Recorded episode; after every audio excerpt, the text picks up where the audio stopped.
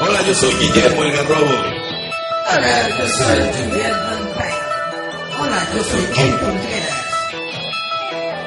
Y nosotros somos Giant Metal Roboto.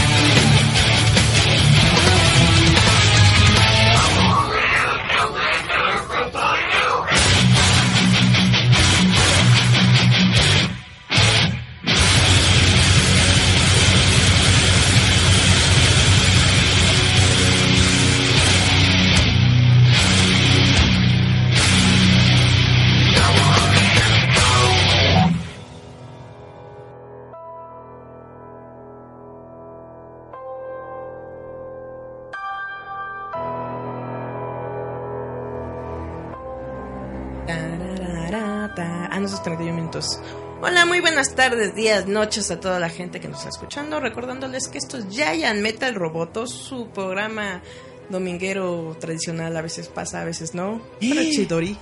Siempre pasa. Pues no sé, a veces no sé. Puede haber las elecciones. Yo estoy mundial. cada semana, aunque haya fútbol, No me consta nada, no lo he escuchado. aunque esté la selección.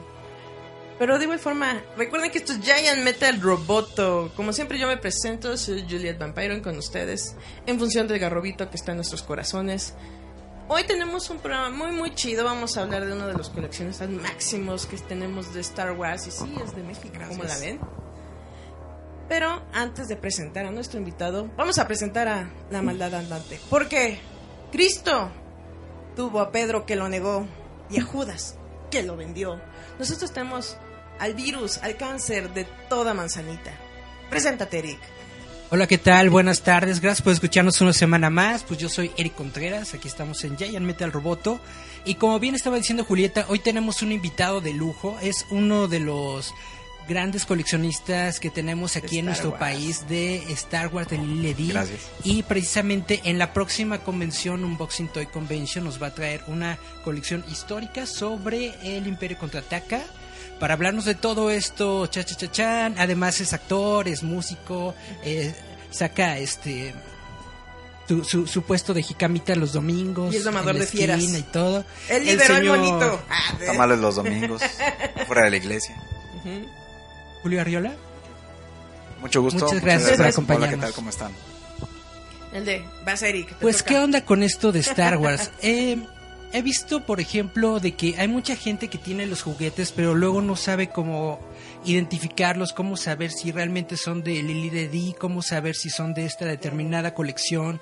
Porque resulta que yo cuando era un chavito de Star Wars, eh, no me daba ¿Eres cuenta... un chavito, Eric? Por Dios, sigue siendo un chavito. Cuando, cuando de yo, Star yo era un chavito en los ochentas, no me daba cuenta del, del loguito ni nada, ¿no? Nada más veía que eran juguetes de la Guerra de las Galaxias y los compraba. Ya después de mucho tiempo me di cuenta de que prácticamente todo lo que tengo dice El regreso del Jedi. Son juguetes que salieron de esa época o de esa línea, o aunque eran figuras de películas anteriores, creo que aquí en México, ¿no? Salieron con este logo de El regreso del Jedi. Entonces, dinos cómo es que tú conseguiste del Imperio contraataca, cuál es la historia de estas figuras. Mira, de antemano, y primero que nada, muchas gracias por la invitación y por el gusto y privilegio de estar aquí con todos ustedes. Eh, Mira, ahora sí que como bien, bien empieza cada película, hace mucho tiempo, en una juguetería muy lejana.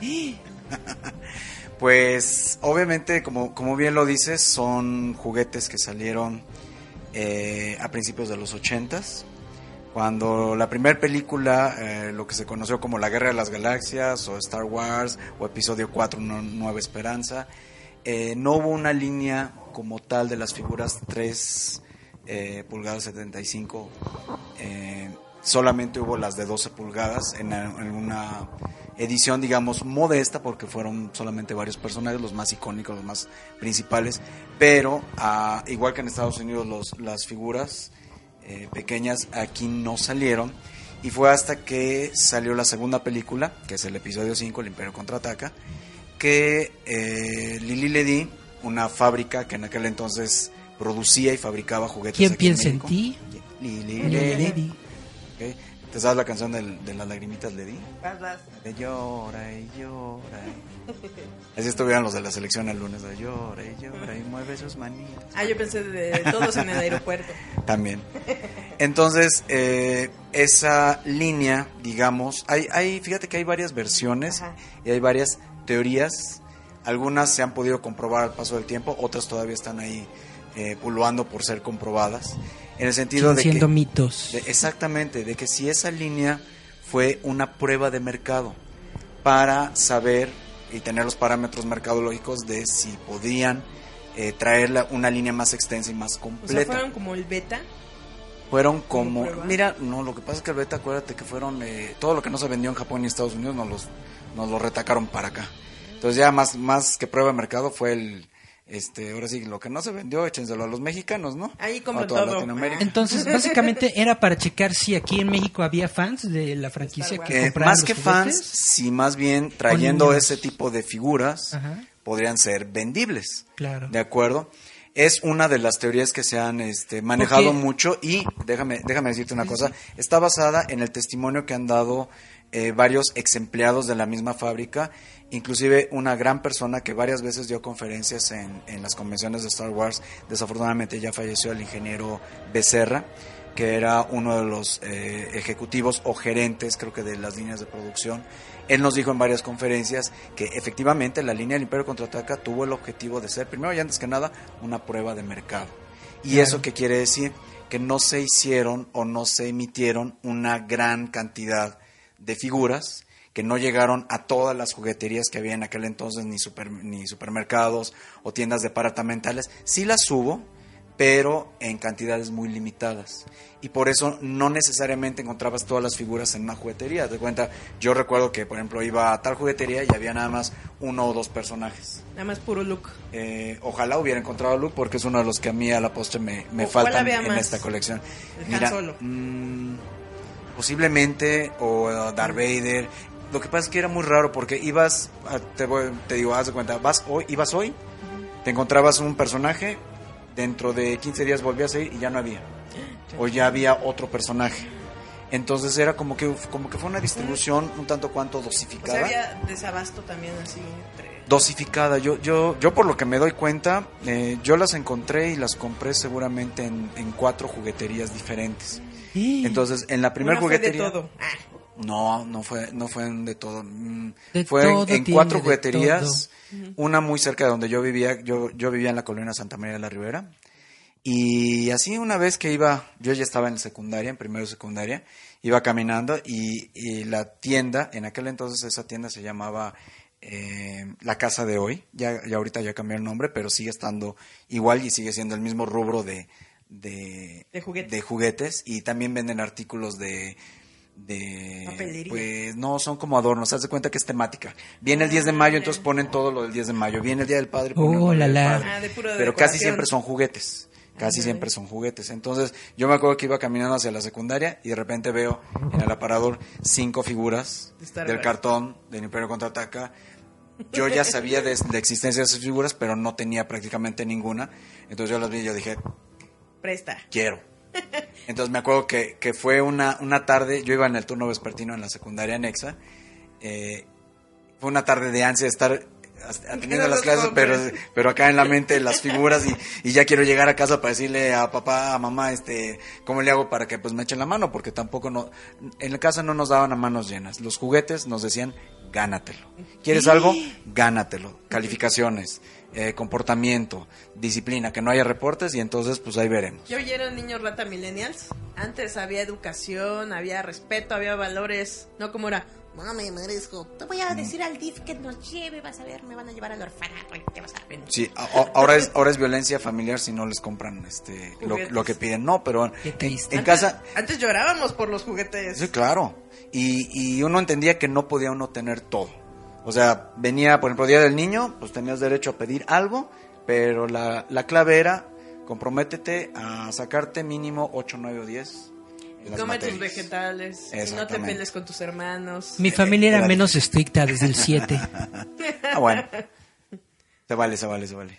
El de a mí me decía, no te pelees con tus hermanos.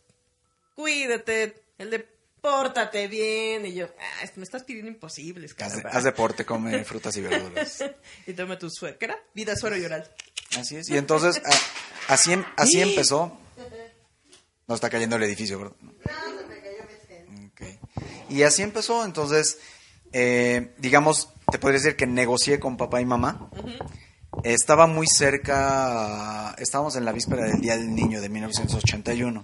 Wow. Entonces, seguramente lo- mi, mi gestión fue, eh, me saco buenas calificaciones a final de mes, pero las compramos el siguiente fin de semana porque pues, no se acaban. Pues y sí, sí, efectivamente pues sí. recuerdo que fuimos el sábado siguiente. Eh, recuerdo que de menos sí me acompañaba mi mamá, mi papá y alguno de mis hermanos, no me acuerdo si mi hermana o mi hermano. Y así, llegando este, al mostrador, y, y nada más tenían cinco de las diez figuras que supuestamente la línea iba a, a A sacar. sacar. Y así, tal cual, una, dos, tres, cuatro, cinco. Y los personajes que en esa primera emisión obtuvieran Yoda, Citripio, Han Solo con el traje de, de, de la nieve, de Hot. Ay, ay, ay. De Hot. Eh, el Tropa Imperial, que era el Snow Trooper, aquí le pusieron Claro. Tropa Imperial. Y el Soldado Rebelde, que aquí le pusieron eh, Soldado Comandante rebelde. Rebelde. Y estaba Mijares en su empaque. Soldado del Amor. No, Soldado del Amor. no Mijares, Mijares, eh, seguramente ya estaba haciendo sus pininos, pero todavía no, no figuraba del Todavía todo. no. Y así, así, así empezó. Pero es que eso es lo bonito de que todavía te acuerdas. Fue un día tal y era la tardecita. Y yo iba por la tienda. Fue un jueves a las "¿Qué 3 de la es esto?". tarde. Yo recuerdo que es- estaba lloviendo. Pe- Pero es que eso es bonito porque de repente dices, Dios, me estás dando un mensaje, ¿verdad? Eres capitalista, lo sabía. Capitalista, sí. ¿No? E- e- Es que eso yo, yo sí siento, bueno, e- esa descripción que dices de la ansiedad, decir, Diosito, ya que se acabe la escuela, que se acabe la escuela, que se acabe-". No, porque tú no quieres que te ganen ese juguete, Claro, ¿no? Lo claro. más triste ustedes no- nunca lo van a vivir, pero lo bonito era ver en los aparadores y como niñito, un día, bebé, estarás en mi casa, bebé. Y de repente llegaban dos, tres días y tú ibas a verlo, ¿no? Tenías que ir a checar que ahí continuara. O si eras astuto, muchos niños recordarán que íbamos y escondíamos el juguete. ¡Ah, nunca te encontrarán! Y de repente un día llegabas y ya no Ya no estaba. estaba. Es- y ibas ahí con las empleadas o con dos. Dígame dónde está. Y no, no sé, ¿qué estás buscando? Esto. Ah, ya se lo llevaron. Ya se vendió. Yo Dice, llegaba a mi casa y mágicamente había juguetes, nunca pasé por eso, pero bueno. No algo que quería algo que quería comentar precisamente sobre esta línea de juguetes de Star Wars es de que eh, en el mismo Estados Unidos los juguetes eran sobre caricaturas, ¿no? Eran sobre, no sé, He-Man, sobre series de televisión, cosas así. Nunca se había hecho una No, línea de juguetes de una película. Star Wars es la primera.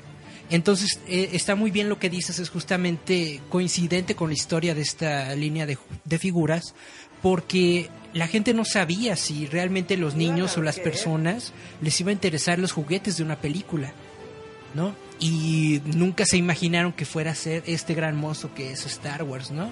Entonces, de esta línea de El Imperio Contraataca se dice que hay 10 figuras, Mira, pero está, solamente se han visto 8. mira, ¿Cómo es está esto? anunciado en el cartón de reverso, el, famoso eh, Ten Back, Ajá. eh, 10 figuras. Yo conseguí en aquel entonces 8 y estuve religiosamente llamando a todas las jugueterías que yo conocía. Era como una dinámica semanal para preguntar eh, acerca de las dos figuras que me quedaron faltando de esa colección, que son Luke con el traje de Bespin y Leia, Leia perdón, con el traje de Bespin. Y de esa línea son las únicas dos que yo no conseguí. Curiosamente o casualmente, en todos los testimonios, en todas las investigaciones, ahora que yo lo he dado a conocer a partir del 2016, y um, el testimonio y, el de los que tienen también figuras, aunque no de una manera tan completa, eh, nadie ha podido comprobar en forma fidedigna o en forma palpable la existencia de esas dos figuras. Algunos han dicho que las, ¿se acuerdan que las vieron en tiendas? Aquí, es, aquí entra lo cuchicuchi. Se supone que mito. esas figuras salieron, pero nunca nadie las ha visto y no existe una evidencia física de que existieron. A lo mejor la gente vio las de Kenner, o vieron alguna otra edición después y piensan que las vieron, o a lo mejor sí las vieron, o a lo mejor nunca salieron. Entonces es así Pero como es, un- esta... es una leyenda urbana el de... Sí. Te juro por Dios que sí existió, pero no me acuerdo dónde lo vi. No Está muy cañón porque hay que regresarse a los ochentas para saber Claro. si existieron o no existieron. Y mira, pues no. yo me acuerdo, a mí eso ya me agarró 10, 11 años, yo ya iba a la secundaria porque entré a los 10 años a la secundaria. Y, Espera, espera, dile otra vez a los niños rata que nos ven. ¿Qué otra cosa? A los 10 años. A los 10 hijos, años. No como ustedes a los 14. Entré a los 4 años a la primaria y a los 10 a la secundaria, a los 13 a la prepa y a los 16 años entré a la universidad. genio. Este, pues un poquito adelantado, pero bueno, esos, esos son otros factores. Pero vamos, ya tenía una conciencia un poquito más de cuidado. Yo ya coleccionaba cómics, cómics. eh, tengo ot- otra de las colecciones que tengo de juego, no, no de, no de coleccionista, de juego. Yo coleccionaba los, los Kida Zero que sacó aquí Cipsa. Uh, Kida Zero. Me acuerdo cuando compré mi primer Kida Zero en 1975. Y ahí lo tengo todavía en casa. Wow. Para que vean. Un poco estartalado, mordido de una mano, ya sin las piernas y todo, pero Ahí sigue. Pero es ahí que les digo, ya ven, los niños de ahora nunca van a vivir eso, ya lo tienen todo peladito en la mano. Es, es- eso bonito de ir y al puesto de revistas, encontrar tu cómic, tenerlo 50 años después, tu, tu juguete, recordar todo eso. Ahorita no me haces, dame, yo no me gusta. Pero Además, los niños de ahora tienen juguetes muy feos. Los nuevos de Star Wars sí están muy, muy feitos. Es que, es que ya los juguetes modernos son, se llaman este, PlayStation, se llaman Los, los iPhone, juguetes, se los llaman, juguetes de este, antes se hacían para durar. Los de ahorita son de desecho, Y mira, literalmente. hay, hay que entender, eran otras épocas, eran otras necesidades, había una manera un poco más orgánica de, de usarse y de, de usar el cuerpo. Podíamos salir a la calle a jugar, podíamos compartirlos con los amigos, Tomábamos Este- agua de la llave directo y miren, unos anticuerpos que ya los quisiera Obama. Ni Obama. Agua los- de la llave y sigo vivo. Pues Así sí, podíamos jugar hasta las 10, 11 de la noche y ni quien nos violara. Ahorita Ahora. están, están en el teléfono, ya los violaron 50. Dios mío. No, e- es que es una realidad de ahora, o sea, antes uno podía decir, oye, yo estaba en la noche, tenía juguetes, tenía una infancia, ahorita ya no tiene infancia. Nos vamos a Rola, dice. Vámonos a nuestro primer corte del día de hoy, de este dominguito. Chido. Allá voy. Nos vamos con una canción que dice Eric que le gusta, no sé, no me consta. Se llama Kids of Death de Mika Nakashima. ¿De dónde la encontraste, Eric? Mika Nakashima, esta canción... Ay, se me olvidó. Eso pasa cuando los niños crecen y nada más ven anime. ¿En qué aventura Es- surgió? es- eso, eso pasa cuando veo muchas cosas y luego se me olvida que envié. Es una canción de el intro de un anime Que no se acuerda de cuál es. una, una serie que se llama... oh, eh, ah, ay, se me olvidó. Luego les digo. Bueno, vamos a escuchar esta rola, se llama Kiss of Death con Mika Nakashima. ¡Ay, yo no! Yeah, vámonos. Estás escuchando www.radiouta.com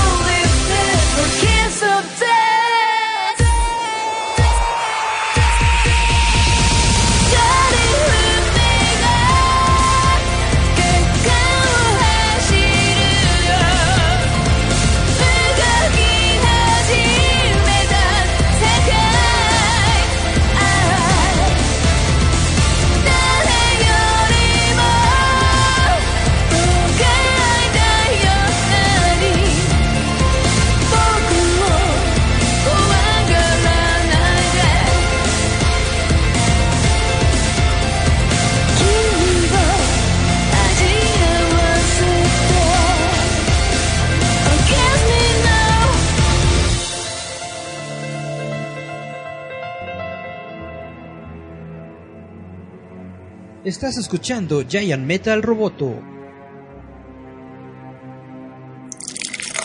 Cerveza artesanal Belcebú. Encuéntrala en todas sus variedades en Bar Uta Insurgentes.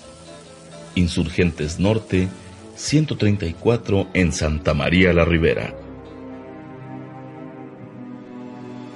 Este programa es patrocinado por Edura, Educación Rural UTA. Y volvemos a Giant Metal Roboto, su programa Cascabelero. Y seguimos hablando acá de las colecciones de Star Wars. Ahorita fuera del aire, Eric se estaba privando sobre las míticas ventas de bodega que tuvo. Sí, es, la- es lo que estaba platicando fuera del aire de, de las naves que yo vi cuando era un chavito, cuando Lily Ledy quebró, a donde me llevaron porque hicieron como una hicieron como por una semana, un fin de semana, una cosa así, una Venta de venta de, liquidación. liquidación de todos los juguetes que tenían las tiendas de Lily Ledy. Y en los estacionamientos de las tiendas armaban como unas carpitas, igual que como ahorita cuando es época de Navidad, que ponen las carpitas, el juguetillo y todo eso, sí. cosas. Pero esto no era en época navideña, era por era casi Navidad, era por noviembre. Era el clásico, cómprenos que ya nos vamos. si recuerdo bien, pero sí era, literalmente un- una venta de, de liquidación y yo quería las naves porque tenía todos los muñequitos, bueno, según yo, no no, no los tengo todos, pero según yo tenía un montón de muñequitos y yo todos. lo que quería eran naves porque quería naves para que mis jugueti mis muñequitos jugaran, ¿no?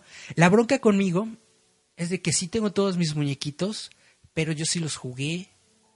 Eh, los, los, los saqué del empaque, guardaba los cartoncitos, sí, pero quién sabe dónde quedaron, porque yo tenía una cajita en donde, en donde guardaba todos mis cartoncitos juntos en una cajita y, y ya no en el fondo del closet.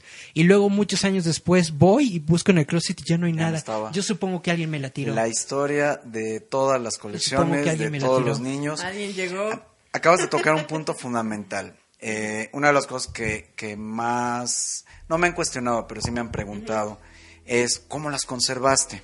Porque es prácticamente normal que un niño, y más un niño en esa época, abriera sus juguetes, jugáramos con los juguetes. Mis figuras están abiertas, no están cerradas. Están abiertas, nada más que están conservadas, completas. Y es lógico que un niño, en su sano juicio, es más, preocúpense si un niño no abre sus juguetes. Ay, preocúpense si un niño los guarda y dice, los voy a guardar para que cuando tenga 35 años este, se coticen y, salga en el precio de, de la historia y, y- y me Eh, haga millonario de la noche a la mañana, ¿no? Yo, yo pequé de algo así cuando ya este tuve a, tuve a mi sobrinito varios años después y llegaron las nuevas colecciones de Star Wars. Ya en ese entonces ya era yo más grande y le dije, espérate, abre la mitad y la mitad guárdalas porque pueden llegar a valer. No valen nada. Pero Va- tu coleccionista. mira, valen lo que cada quien en la estima los quiere los quiere situar. Obviamente algunas cosas que sí se consideran, sobre todo las que son de edición limitada o que hay muy pocas cantidades o que son difíciles de conseguir. Claro que en la misma industria y el mismo afán del coleccionismo los establece en una, en una cotización mayor, pero a fin de cuentas no dejan de ser lo que son juguetes, juguetes o piezas. eh, actualmente fíjate que hay, hay algo muy curioso, yo no lo critico, inclusive pues, que lo respeto.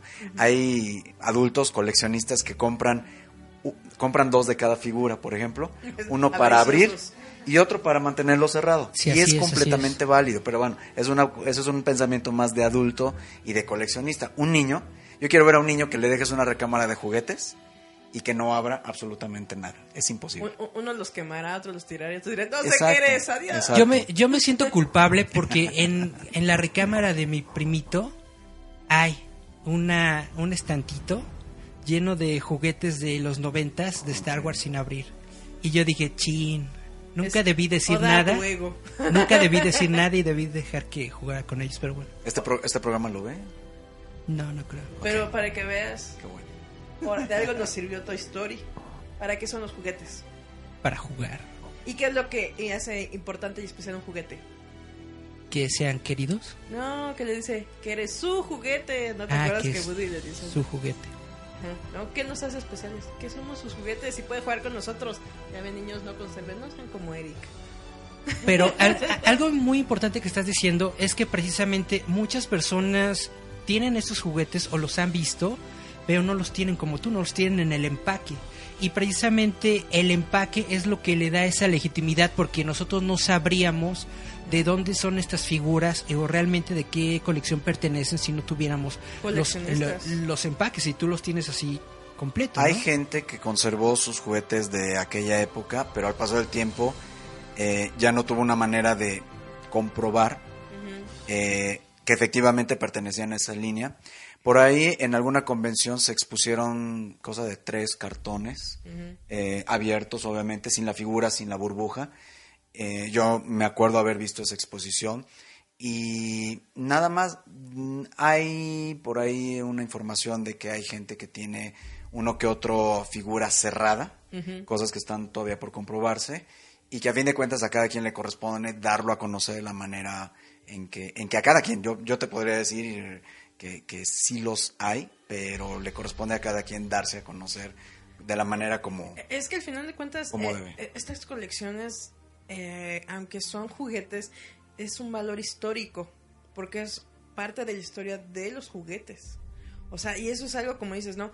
Uno como coleccionista debe dar al mundo lo que tienes.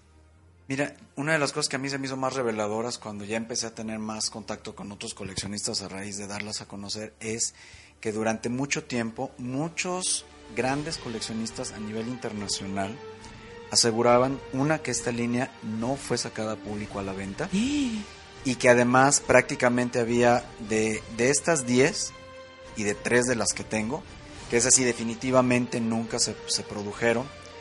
Y obviamente pues cuando yo digo, no, pues sí, se produjeron y tal se produjeron que aquí están estas, incluso ahori- aquí traigo una de ellas. Eh, para muchos fue revelador en el sentido, no, es que entonces sí, no, es que entonces mucha de la información que se había manejado como certera durante tantos años se vino abajo. Y se vino abajo para bien, por el sentido de dar, de darle una certeza. A mí lo que más me ha gustado en este tiempo es que muchos que sí conservan sus juguetes les ha servido para comparar y darse cuenta de que sí, efectivamente, esa figura que conservaron pertenece o no a la línea y a algunos les ha dado esa como tranquilidad emocional de decir, este, valió la pena, valió la pena conservarlos, ok, no puedo tenerlos a lo mejor de una manera tan completa, pero... Pero lo tengo, es parte de la es historia de parte esta de- línea. Con eso jugué, eh, mi tío me lo regaló, venía en un estuche que me regalaron de niño, etcétera, etcétera. Y para mí eso es lo, lo más valioso porque son anécdotas de vida y sobre todo anécdotas de niños. Tu momento De niños. Es- eso, eso es lo genial de, de- de esta colección y por eso es una colección histórica, porque al darse a conocer, al descubrirse y al mostrarse al mundo, como bien dices, pues básicamente se, se levantó el velo del misterio o del mito que se tenía sobre todos estos juguetes, Y ¿no? Es, llegas, ay. Y al- es como cuando vas a Oz y sin querer levantas la cortina y ves al mago. Oh, este es un hombrecito, que no lo veas. No, y, y es algo bonito que van a ver dentro del unboxing, que es la comparativa de la línea Lily Ledy con la Kenneth. Que de repente vas a decir, "Oh, tengo de las chidas, ¿no? O por lo menos a lo mejor si tú tienes, ¿no? Como, ¿Qué tal si llega alguien que realmente sí tuvo acá a Luke Skywalker y a la Leia que buscabas? ¿Te imaginas? Oye, ¿esto sí es el que dices? Estaría muy bonito. Pues es como el eslaboncito que falta, ¿no? De esta pero es que cadena veces la gente que de misterio. Ni siquiera eh, son conocedores. O sea, sería bonito que de repente lle- llegaran, y es algo que yo les digo sobre el unboxing, lleven sus juguetes de recuerdo y a lo mejor dicen, oye, es lo que estás diciendo porque acá lo tengo y... La, la bronca con esto es de que muchas personas dicen que esta línea está hecha con los mismos moldes. Entonces, literalmente no hay una diferencia con la línea Kenner. Lo único que te dice a ti que pertenece a Lily es el empaque.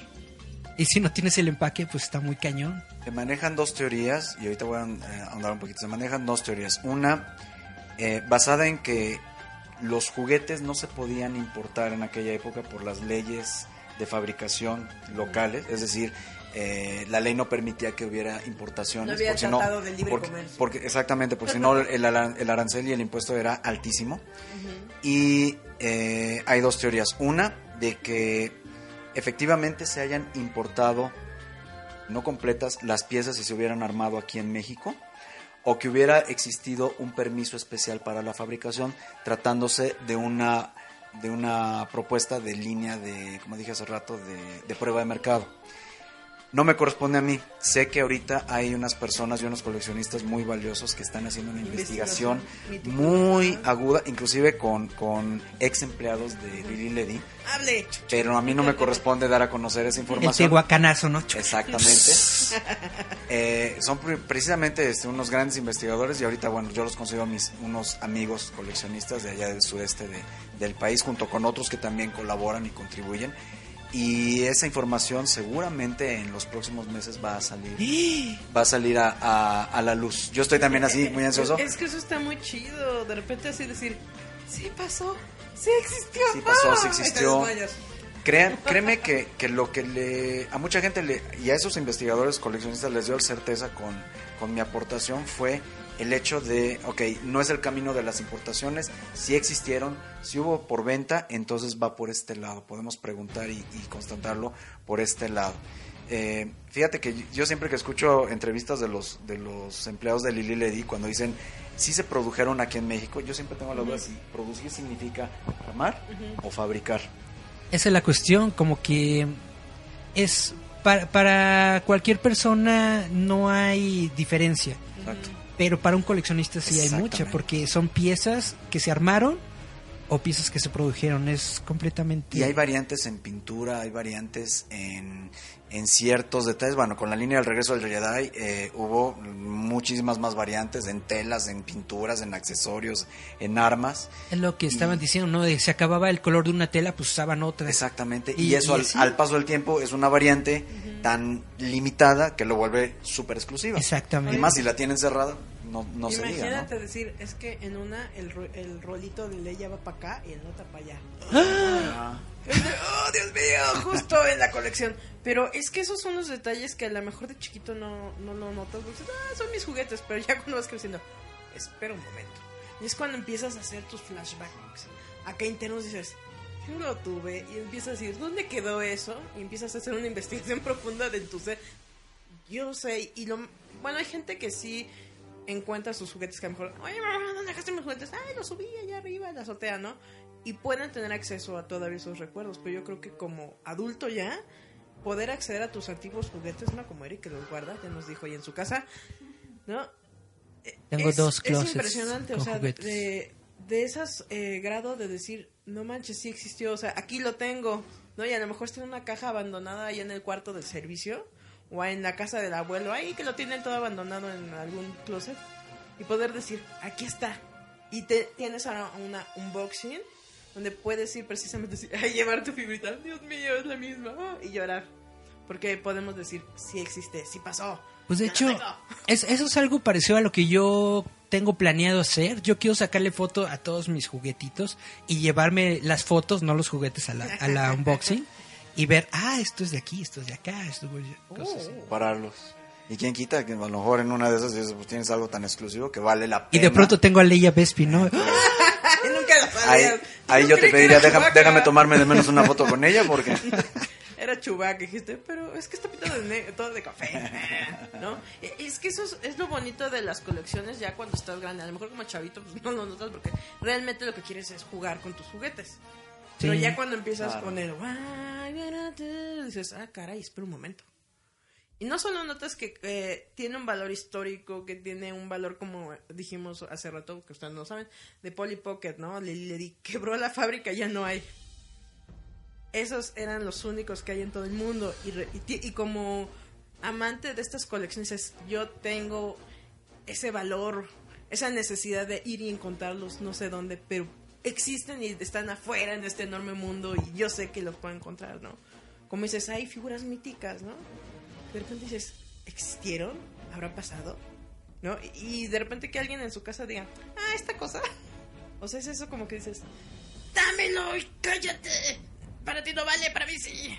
No, que eso es eh, lo que a mí me gusta de toda esta historia que hay dentro de los juguetes. El valor emocional que hay detrás.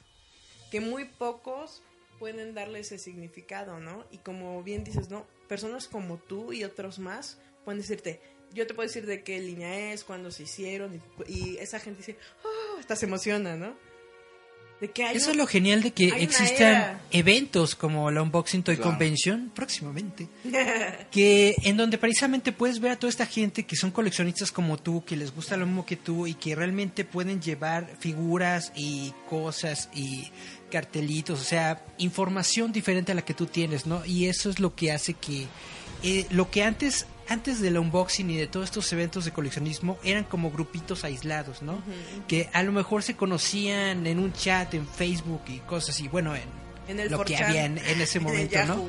Pero ahora con los eventos se reúnen, ya platican, ya pueden verse, ¿no? De frente a frente, si tienen riñas se, se- se golpean, ¿no? O sea, ya ahí es como ahí que al centro y, y una no interactividad mucho mayor, más chida, más padre sobre lo que es el la comunidad de coleccionismo. Yo siento que no teníamos antes.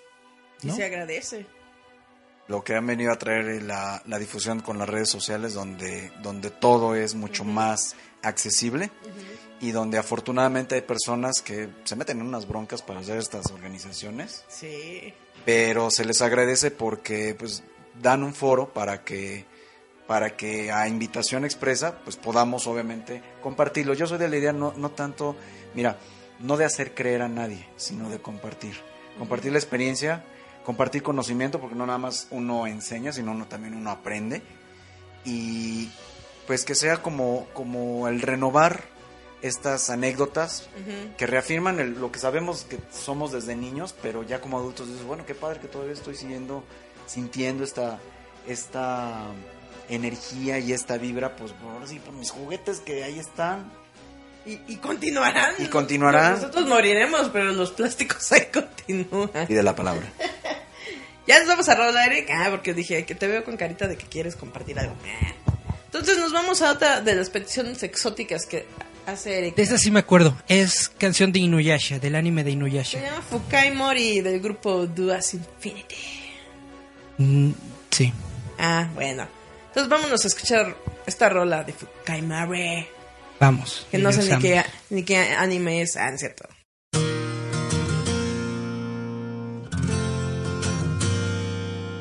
Estás escuchándonos a través de UTA Radio.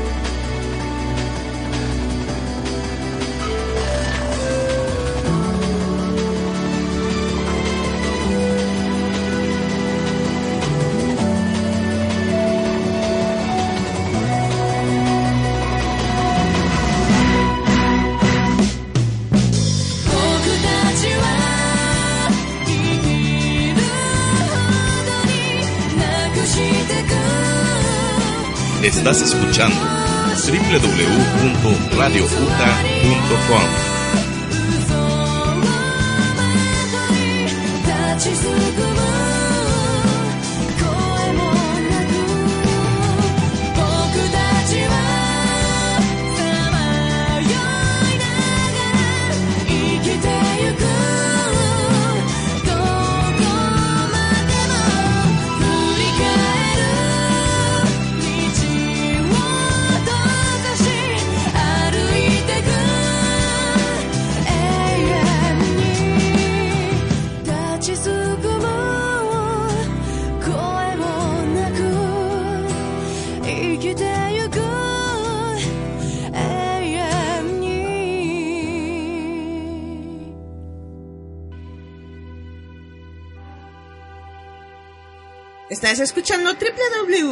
www.radiouta.com.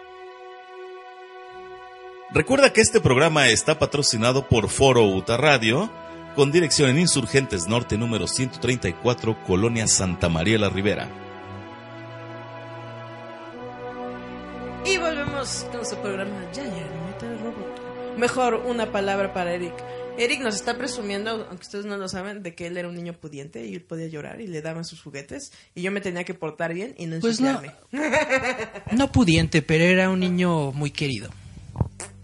Sí. Y por eso ya. A, a ver si te jalaste todo el amor del mundo y ya por eso, Eric, ya tienes por hater. Exactamente. Eso, eso fue lo que pasó, el balance en la vida. Y por ejemplo, ahorita que nos comentabas sobre lo bonito que es entrar en este ambiente coleccionista, ¿te ha tocado alguna experiencia con algún coleccionista que digas, no manches, todo esto para tener esta figura? ¿Alguna historia así que digas, órale? Sé de, sé de gente que ha estado por años buscando, buscando, buscando y también es el premio al, tesón y a la y a la persistencia, al, al- no es terquedad, pero sí a, a la tenacidad, a la constancia. Hay gente, eh, mira, desafortunadamente hay gente que le dedica hasta su matrimonio, es decir, que desafortunadamente luego hasta tiene que elegir y, y muchas veces han salido sacrificados, pero hay otros que son más Elige, congruentes. tus juguetitos soy yo. Pues sí, Dos días después, ahí está Sí. la colección en el, El en el tianguis, ¿no? pues sí, y desafortunadamente se dan cada casos, pero bueno, afortunadamente son los menos, son los menos. Eh, lo bonito de esto es que se, se comparte y, y las personas, las familias, pues a veces agarran la onda, a veces no lo entienden, pero también agarran, agarran un poco la... Comprende, es, la onda. es una vocación. Eh, sé de grandes coleccionistas. Un, un saludo al, al doctor Alonso Vilchis, por ejemplo. eh, él es un gran coleccionista y hasta la fecha él todavía, él hace muchas publicaciones de sus colecciones y de repente dice, "Mm, de tal solamente me falta una, dos, llevo años buscándolo. Y sé que tarde que temprano lo va a conseguir porque es una persona así, tesonera, tesonera, tesonera. Constante, constante. Constante, constante. Y, y no, es, no es nada más una cuestión, no es una cuestión de ego, es una cuestión de tranquilidad. Es como yo digo, una satisfacción, Satisfacción, personal de que exacto. lograste algo que en vida Exacto. deseabas con todo tu corazón. Y mira, eh, uno lo dice tan de broma, pero quieres que no es un entrenamiento de vida, porque luego si uno tiene esos comportamientos en otros aspectos más importantes, más fundamentales, uno aprende a ser Y constante, es cuando dicen, a mí no me digas que no. Yo te diré cuando es no. de que se puede, se puede, aprende uno a ser un poco más ordenado, organizado, a lo mejor a base de muchos guamazos a ser económicamente más Y valorar. administrado. Puede Valorar. ser. Valorar. Y no importa, yo siempre les, les digo y publico en Facebook que no importa el tamaño de la colección. No importa, porque también si hay alguien que tiene mil objetos y los presume, pero es una persona vacía adentro, la no, no vale de nada su colección. Lo que vale es que esa colección, si la haces desde el corazón, no importa que sea un artículo, no importa que sea una corcholata, no importa. Es lo que compartes. Mientras, exactamente, mientras, la- mientras emane del corazón, es una gran colección.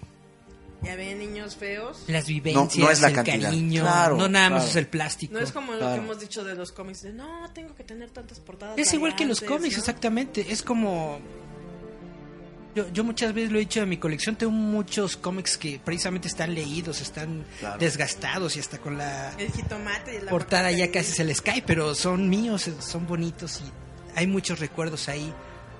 Al, al tiempo que se dio esta colección del Imperio Contraataca, en 1980, Novedades empezó, Novedades Editores, que ya ahorita ya no, ya no, ya no imprime, eh, trajo los cómics de Marvel, Fantástico, Sombra Araña, Los Vengadores, Dare- Daredevil, La Mujer Araña, empezando desde el número uno. Y a mí me tocó ese momento y tengo los números desde el número uno de esas colecciones. El de cuando la grapa era bien gruesa y bien de Exactamente. cobre. eh, se oxidaba. Y entonces, quieras que no, esa constancia de cada semana estar, estar, porque además te perdías uno y pobre de ti. Y ahí estabas buscando con los, eh, eh, los revisteros de, oiga, ¿tienen los pasados? Te pierdes uno y 20 años después sigues buscando. Pues me pasó. ¿Con cuál? Me pasó, yo en 1983 nos fuimos a vivir a Guadalajara. Al mes que llegamos a Guadalajara me perdí mi primer número de, del Hombre Araña. Para mí fue un mega trauma. Y lo conseguí ya que me regresé aquí a la Ciudad de México, que te gusta 12 años después. Uy, 12 Buscando. años. 12 años después. El problema en la provincia en aquel entonces era que las publicaciones que llevaban estaban una semana en exposición, a la semana las regresaban a la Ciudad de México. Entonces, si, si no la conseguías, no la conseguías. No había, no había de, No- no de atrasado. Como, como no. ahora, puro No, no, para revendedor. nada. No había para nada. Y esa la conseguí en una tienda de cómics en mi, no, por ahí de haber sido 95, 96. Pero, eso, pero eso es que es lo bonito, de repente dices, pero llegó a mis manitas. El de estaba destinado mágica y universalmente. Y se siente muy padre cuando consigues ese ítem que habías buscado, que habías querido por mucho tiempo y de pronto lo ves ahí en tu cuarto, en tu- entre tus cosas. Es muy chido. Para mí, para mí las figuras, sobre todo de este tamaño, son muy importantes porque yo conocí Star Wars por medio de dos figuras que llevó a la primaria un ex compañero. Es decir, yo no conocí primero la película, ni los libros, ni nada. Sino de repente vi las figuras y dije, ¿qué es eso? Y me dice, no, es que estas son unas figuras que ahorita es una película que en Estados Unidos ha estado rompiendo récords y todo, y ya sacaron las figuras. Y yo me la- era un Stormtrooper y un C-Tripio. Oh, Eso ha de haber sido por ahí en el año Y uno 1978, decía, "Robots, 77, qué cool". 78, 78 más bien. Y yo quedé, quedé fascinado. Y ya obviamente cuando la trajeron aquí en el, en el seten- final del 77, 78, pues vamos a verla. No, pues, eh, después de la, de la primera vez que lo vi yo dije, yo de aquí soy y yo de aquí no me muevo. Es cuando te vuelves fecha. Es que es lo, es lo que decimos mucho sobre Star Wars. Es una historia que te llega en cualquier momento y te llena. O sea, dices, Siempre dice mi papá es el Darth Vader. No es de esas quiere". historias que ya no existen, que son universales, que le llegan a todo el mundo, porque tiene los arquetipos del héroe clásico. Del Las villano, historias ¿eh? chidas que ya no que ya no hay.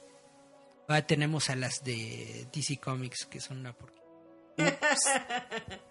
No, pero ¿a, a ti sí te gustó el último episodio de Star Wars? ¿O también mí, dijiste? mira, eh, soy, soy sensato y soy honesto. A mí sí, me gustó. Eh. Y no porque me guste signifique absolutamente nada.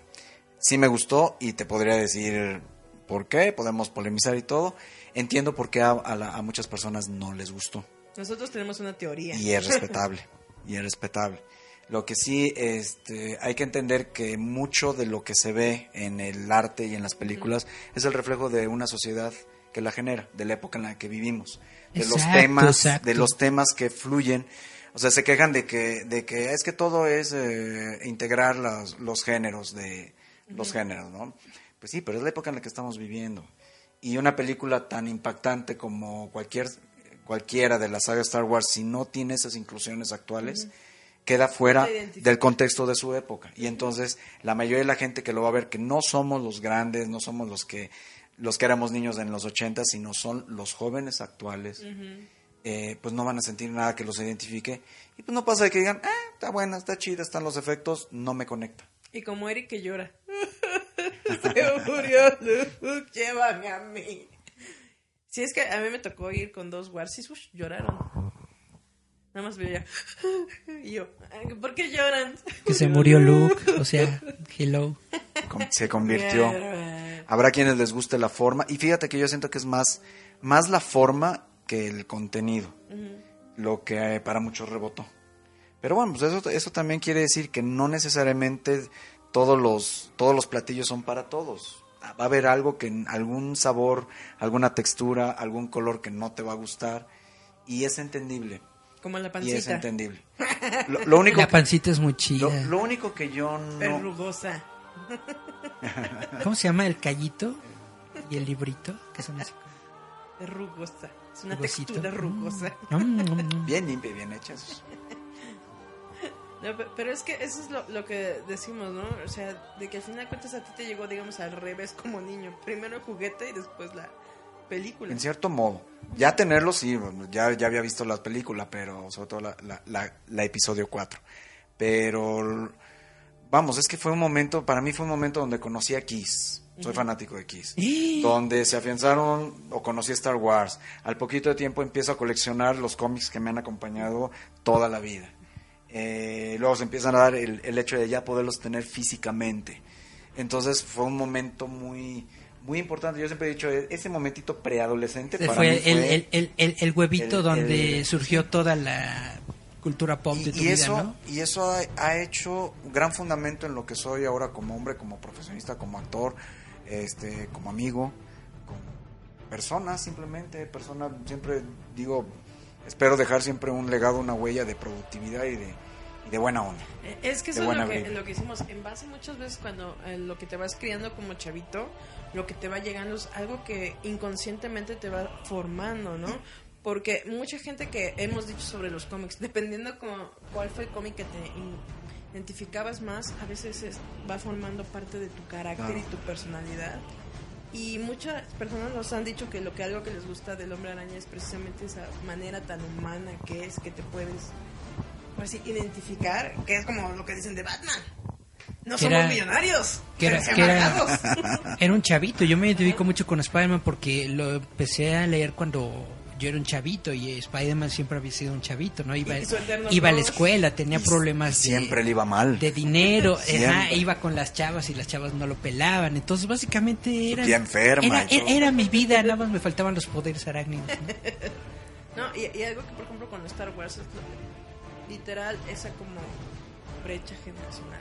Sabes que mi papá es malvado, ¿no? Porque antes sí teníamos figuras paternas. Ahorita, pues tu mamá la Britney te quiso dar tres papás, que ninguno es chido, pero al final de cuentas tú podías, ¿no? Ver a, a- a esa figura paterna toda poderosa, maligna, que era tu papá, que seas, ay, Lo, lo acabas de decir muy bien. Eh, parte fundamental de lo que uno es, inclusive como coleccionista, es lo que se vio y se aprendió en casa.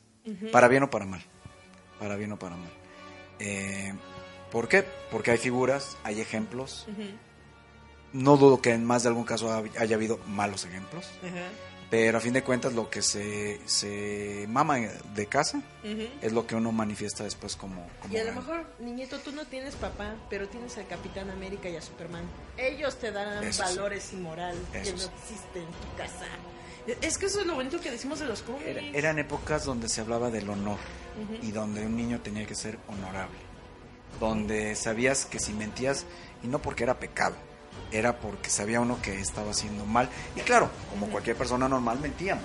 ¿de acuerdo? Pero, pero, pero había, había algo, ¿sabes qué? Había una conciencia de que sí podía haber repercusión por lo bien o por lo mal que uno se portaba. Exacto, porque antes teníamos algo que se llamaba la ley y el orden.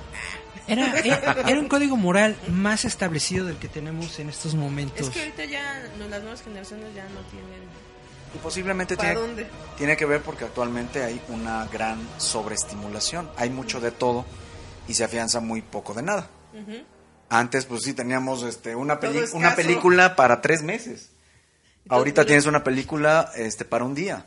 O tienes Sí. 20 películas para un fin de semana. Antes era, este, Espera. veías la cartelera y Star Wars, Star Wars, y un mes después veías la cartelera y ya Star Wars, la Guerra de las Galaxias, y dos meses después, pues ya como que en uno que otro cine ya no está, pero todavía está y, Y, en- al año en Canal 5. en el canal cinco. Allá A como cada- cinco años después, a ¿no? cada- poquito, ya, ya, ya cada fin de que, ya que había video. Sí, sí. sí. Pero es que es lo, lo que a decimos, eso es lo bonito de que cuando te gustaba mucho una película, esperabas que estuviera fuera de cartelera. Muchas veces nos echábamos nuestros maratones de todo un mes. Pero tenías que esperar que llegara a tu videocentro, a tu videoclub preferido, y tenías que ir. Los más listos las pirateaban. Pues yo la- las de Star Wars netamente las conocí en, en la tele, en, en beta, VHS. Star Wars y el Imperio Contraataca, porque yo cuando era niño, la que sí me tocó en los cines fue el regreso del Jedi. Las primeras dos películas jamás las vi en cine, en sala de cine. Fue hasta después, ¿no? En los noventas cuando salieron las ediciones especiales, que netamente yo dije, tengo que ir a verlas, no, aunque ya me las sé, tengo que verlas porque nunca las vi en cine. Nada más porque yo lo. Pero eso es lo bonito de cuando ya estás ruquito y ya puedes decir, ay, pasó. Pedrito Infante, ay, qué bonito cantaba. Las de Pedrito Infante sí las vi en el cine. Sí, Wow. cómo no. La de La Mochila Azul. Que era vacaciones Eh. de terror. Vacaciones del Terror. O sea, qué mello.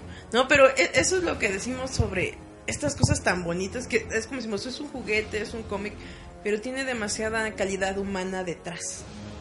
Que cuando hablas con esa persona que colecciona, que lo tiene, tiene una historia tan grande que los ha unido desde el juguete, el cómic y es como decías, Claro. empezamos a hablar de que, ay, ¿tienes el casco o no? Y de repente, compadre, préstame cinco pesos. No, no, no le presto, ya lo conozco, ¿no? Pero te empiezas a hacer grandes amistades y como bien dices, ¿no? De repente conoces gente que está investigando detrás para saber cosas, o sea, cosas de historia sobre una fábrica, sobre productores, sobre gente que maquilada. Que dices, oye, pues sí te estás ahí Lo que pasa es que era un monstruo. Era básicamente, eh, no nada más de México, de toda Latinoamérica. Era una de las empresas productoras de juguetes más grandes. Y que de pronto quebrara, bueno, en la época fue un shock. Sí. Rompió el cocoro y... Sí, sí, sí. Inclusive, ya que, ya que creo que fue General Mills, eh, compró Lili Ledy, se hacían figuras y se hacían juguetes para exportación a otras partes del mundo. Inclusive, una de las cosas es que en otros países se compran y se recuperan Lili Ledy, o más bien este Kenners, pero dicen hecho en México. Ajá. Porque la figura o el empaque o el armado eh, fue fabricado aquí. Era de acá. Aquí. De acá mero. ¿Sabes por qué quebró Lili Ledy? ¿Por qué quebró Lili Ledy? Nos decía el ingeniero Becerra, en paz descanse, que la empresa no quebró por las devaluaciones que hubo en el 82, lo que siempre se creyó, sino por broncas sindicales. Cuando empezaron, Maldita CTM. cuando empezaron con esas broncas, Los obreros. vino la orden desde Estados Unidos, dijeron, ¿saben qué? Cierran la fábrica. Qué gacho. Y se quedó una cantidad de material sin producir Y dentro de la fábrica. dentro de la fábrica. Lo que nos decía el ingeniero que lo que más hubo carro, eh, pero en rapiña fue de la maquinaria, de la herramienta. Pero para los coleccionistas, este, y no quedó por ahí una bolsita de, de yodas o no quedó una bolsita de, de Es Jabas. Sí, sí, Deja de eso. aunque no lo hasta- creas, hasta los moldes son aunque no lo creas, sí. Eh, actualmente varios de los coleccionistas se hacen de estas eh, figuras que todavía no están ni pintadas, ni armadas, ni pegadas. Eh, y son altamente va- valiosas. ¿Qué sería como un blank doll? Algo así se podría decir. Lo que pasa es que hay, hay, hay historias de empleados de Lili Ledy de que tenían, por ejemplo, las pues unos baldes, ¿no? Llenos de, de, de piececitas que faltaban, sobraban de, de la producción. Y lo que hacían era armar muñecos Armar. así, ¿no? Con esas piezas. Entonces se veían así como que todos raros porque Tricks. estaban de diferentes piezas. Y se las llevaban a sus casas, se las regalaban a sus hijos. De Monster Mash. 20 años después, esas imágenes son muy coleccionables porque son Únicos. Únicas. Ledy. Únicos en el mundo mundial. Entonces ya nos vamos a rola. Vamos a nuestra siguiente rola. ¿Qué vamos a escuchar ahora? Ahorita nos vamos a algo que me gustan porque vino Interpol y no fui a verlos. Este es de su primer álbum, se llama All the Rage Back Home, que está muy chida. Vámonos, Eric. Vamos.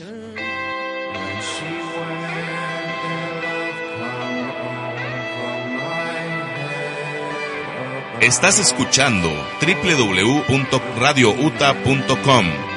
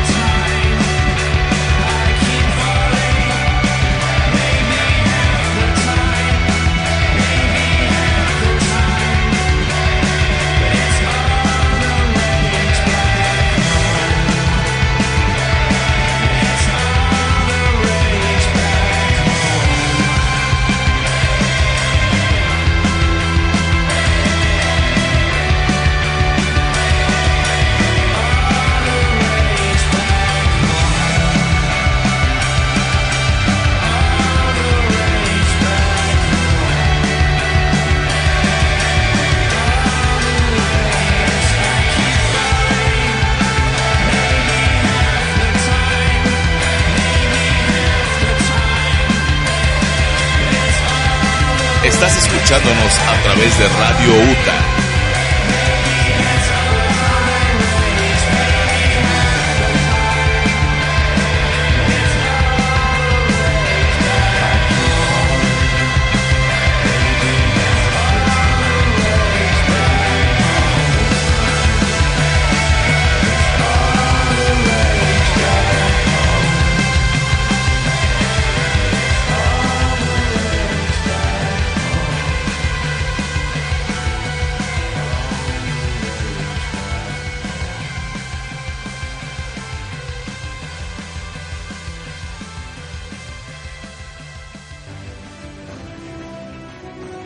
Hola amigos, yo soy Charlie Romero y nos están escuchando por Radio UTA.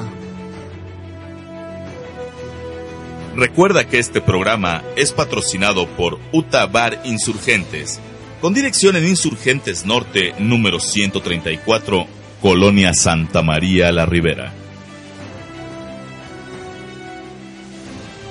Y volvemos a Giant Porque Yeah. yo hice quebrarle Lile Di. Ah, no es cierto. Pero estábamos hablando sobre precisamente por Qué qué quiebra ¿Por qué quebró la Lile Lili Di. Mira, nos decía el ingeniero eh, Becerra, en paz descanse, en varias de sus- las conferencias que dio, que desafortunadamente, eh, contrario a lo que se creyó durante mucho tiempo, que fue De por la las devaluaciones de, de 1982, que también ahí CIPSA se fue se fue al, al diablo con esa situación. No, Lili Ledi verdaderamente quebró por broncas sindicales. Ya ven, obreros. Por eso dice Sheldon, cuando los escuches hablar de sus derechos, dime y los azoto. Sí. Eh, Quién sabe qué ha de haber sido el detalle de esas broncas, pero se, se Lili Ledi ya entonces pertenecía a, a una eh, transnacional y desde Estados Unidos mandaron la orden que se cerrara la fábrica, que se liquidaran a todos los este, los empleados Y vámonos todos y los bye cosas. bye, vámonos, exactamente. Porque ¿dónde estaban las fábricas? ¿Cuántas había? ¿Dónde había? Para ir, para ir a, a ver si encontramos algo. déjame ver si No. está el dato. Debe Tenías, estar aquí el dato. Están en el sur o en el norte. A ver, producción.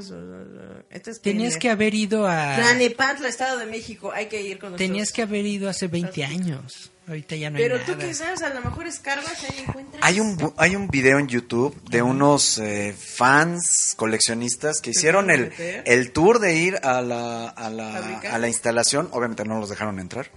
Pero se quedaron afuera y de ahí se fueron a comentar a un, no sé si es un restaurante, un bar, pero está en YouTube, de un grupo de, de coleccionistas que fueron a la aventura de, de ir a dar con la fábrica de Lili Ledi y eso sí está ahí en, en, en la plataforma. Creo que sí lo vi, que nada más, nada más llegan afuera, nada más. No, hasta ahí la pudieron fachada, llegar, sí, sí, pues. sí. Porque eh, no tienes que avisar, Exacto. tienes que meterte y estar Y ahí. hay coleccionistas que dan, eh, que han dado también testimonio de que los llevaron en esas eh, ex- excursiones que daban las escuelas, que te llevaban a la fábrica de las papitas o, del, eh, o de las juguetes. o- exactamente.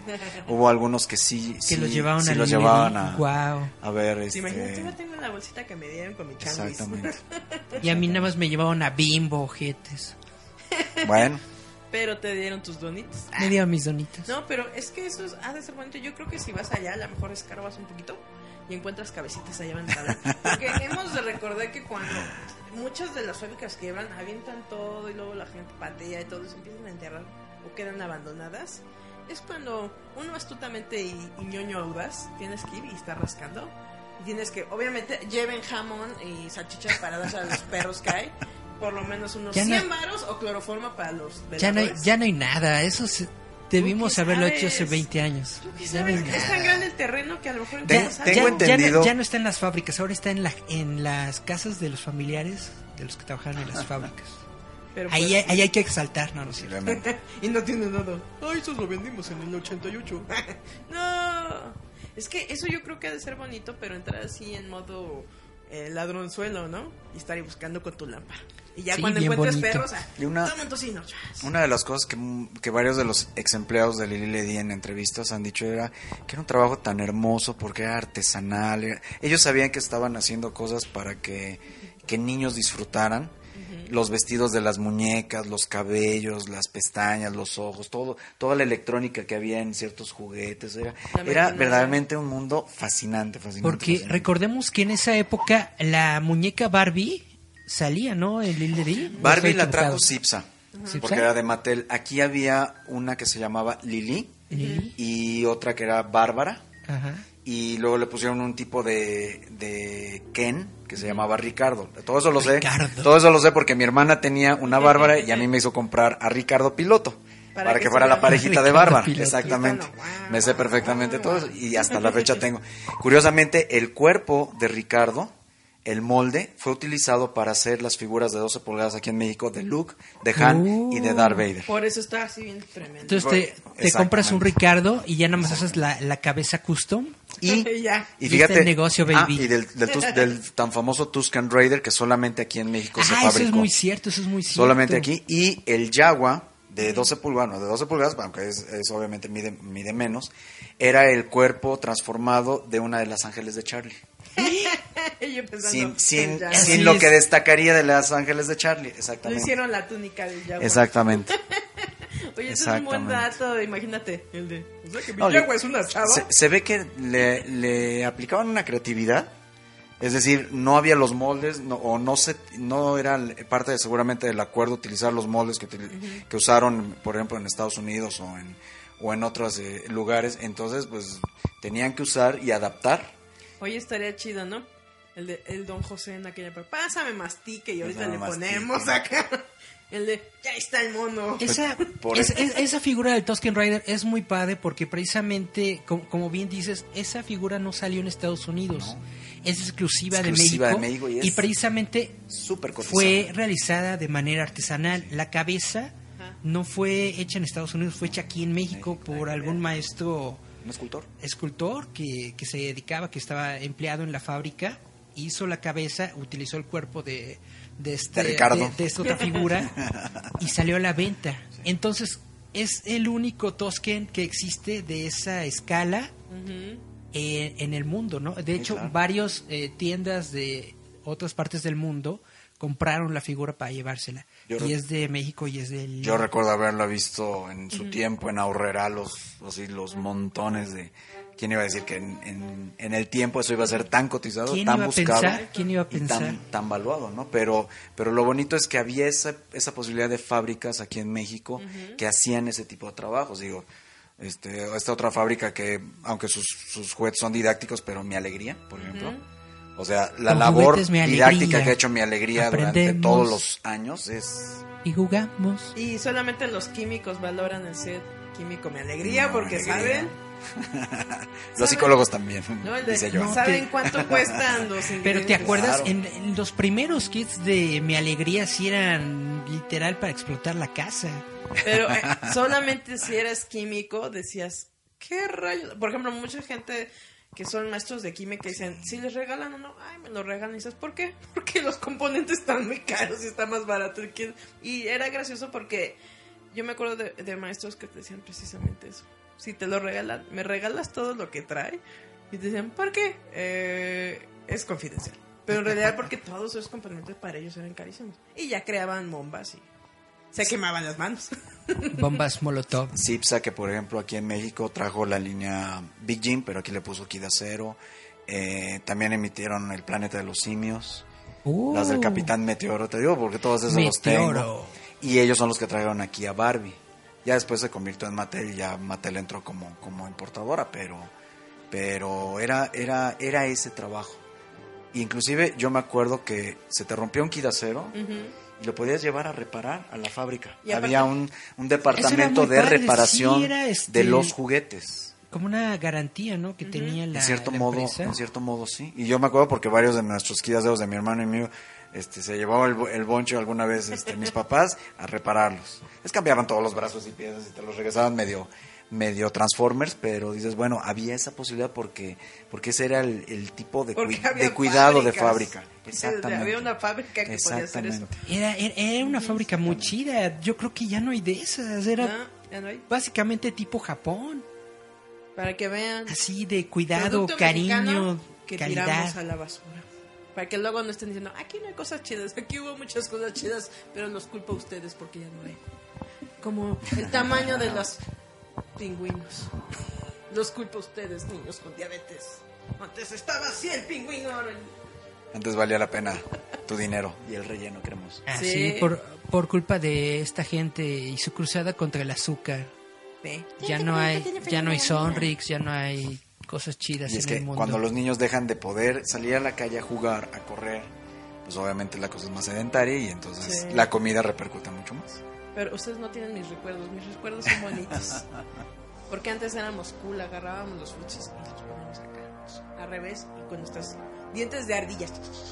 Y hacemos. Mordiendo soy la parte cool. de, de abajo. Sí, es que antes era bonito porque había Beber el bajes, frutzi por abajo nunca se me hizo cool.